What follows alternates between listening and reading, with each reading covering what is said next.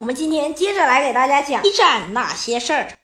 今天我们要讲的事件是日德兰海战。在萨拉热窝事件之后，英德两军立马展开了对欧洲大陆以及海洋的争夺战。德国呀是一个内陆国家，它只有两条通往海边的出口，一条是波罗的海，另一条就是丹麦、法国一带的海峡。但是啊波罗的海是不好进出的。因为他那里比较偏，二呢是因为俄军也比较强大，那么要想出去，只能从丹麦海峡和法国一带出去。但是这个英国为了保住自己的海洋地位，是绝不会让德国人出去的。而当时威廉二世，也就是德国的皇帝，计划在这个一九一二建成一支这个新锐海军，要新建这个四艘战列巡洋舰。在当时，他要是真的能完成这个计划，那么他就有足够的能力在英国的包围圈上撕开一个口子。但是，这个梦想和实际还是有差别。这个海军大业呢，还差四年。在一九一六年，德国公海舰队司令莱因哈特·冯·舍尔海军上将就下达了这个总集结命令。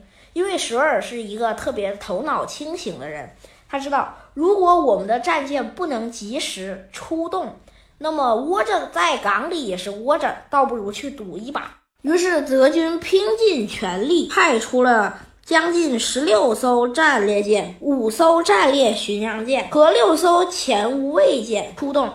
为此，他们还派出了十一艘轻巡洋舰作为侦察舰队。德军的计划是这样的。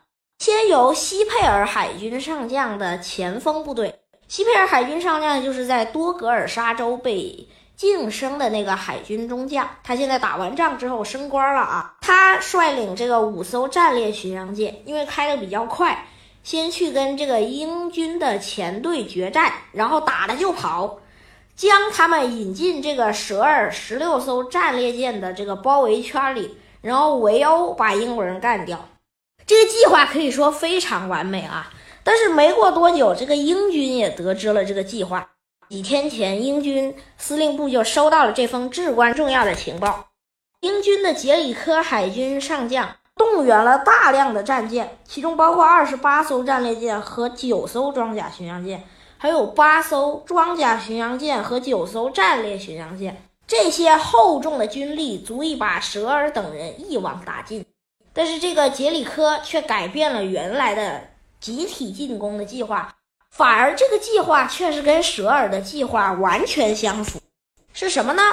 就是先让这个英军的贝蒂上将率领大量的战列巡洋舰和战列舰去引走德军，之后引进杰里科的包围圈里，之后围而歼之。但是这个计划两个都一样啊，大家知道。但是那没办法。这个舍尔迫在眉睫，于是命令这个德国公海舰队于五月三十一号集体出动。五月三十一号的下午，英军也在此布防。为了防止德国人，于是于三点钟左右派出了几架水上飞机。但是就是这几架水上飞机发现了德军大量的舰队。而他发现的，则是由西佩尔海军上将率领的先锋舰队，并没有发现舍尔的主力。两点钟左右，贝蒂的舰队和西佩尔的舰队相距五十海里，两舰处于并进状态。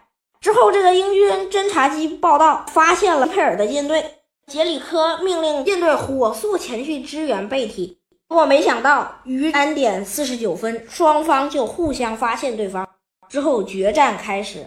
使出这个状态对西佩尔非常有利，因为他的舰队属于太阳，没有照到他们这帮舰队，而这个英国人的方向特别被动。呃，正午的阳光无疑毫不留情地晃花了英国人的眼睛。西佩尔见状，并没有得了好处就收，而是立马就跑。贝蒂一看佩尔跑了，那我就要追呀。你要是跑了，我怎么把你引到杰里科的范围之内？怎么再把你围而歼之呢？贝蒂就率领了五艘战列巡洋舰和四艘战列舰去追赶他。大家知道，战列舰航速非常慢，有三艘战列巡洋舰被远远的甩在了后头。只有一艘战列舰和四艘战列巡洋舰比较快，成功的追上了西佩尔。西佩尔呢也是打了就跑，并没有想决战，但是英军死死拦住了西佩尔的去路。没办法，双方必有一战。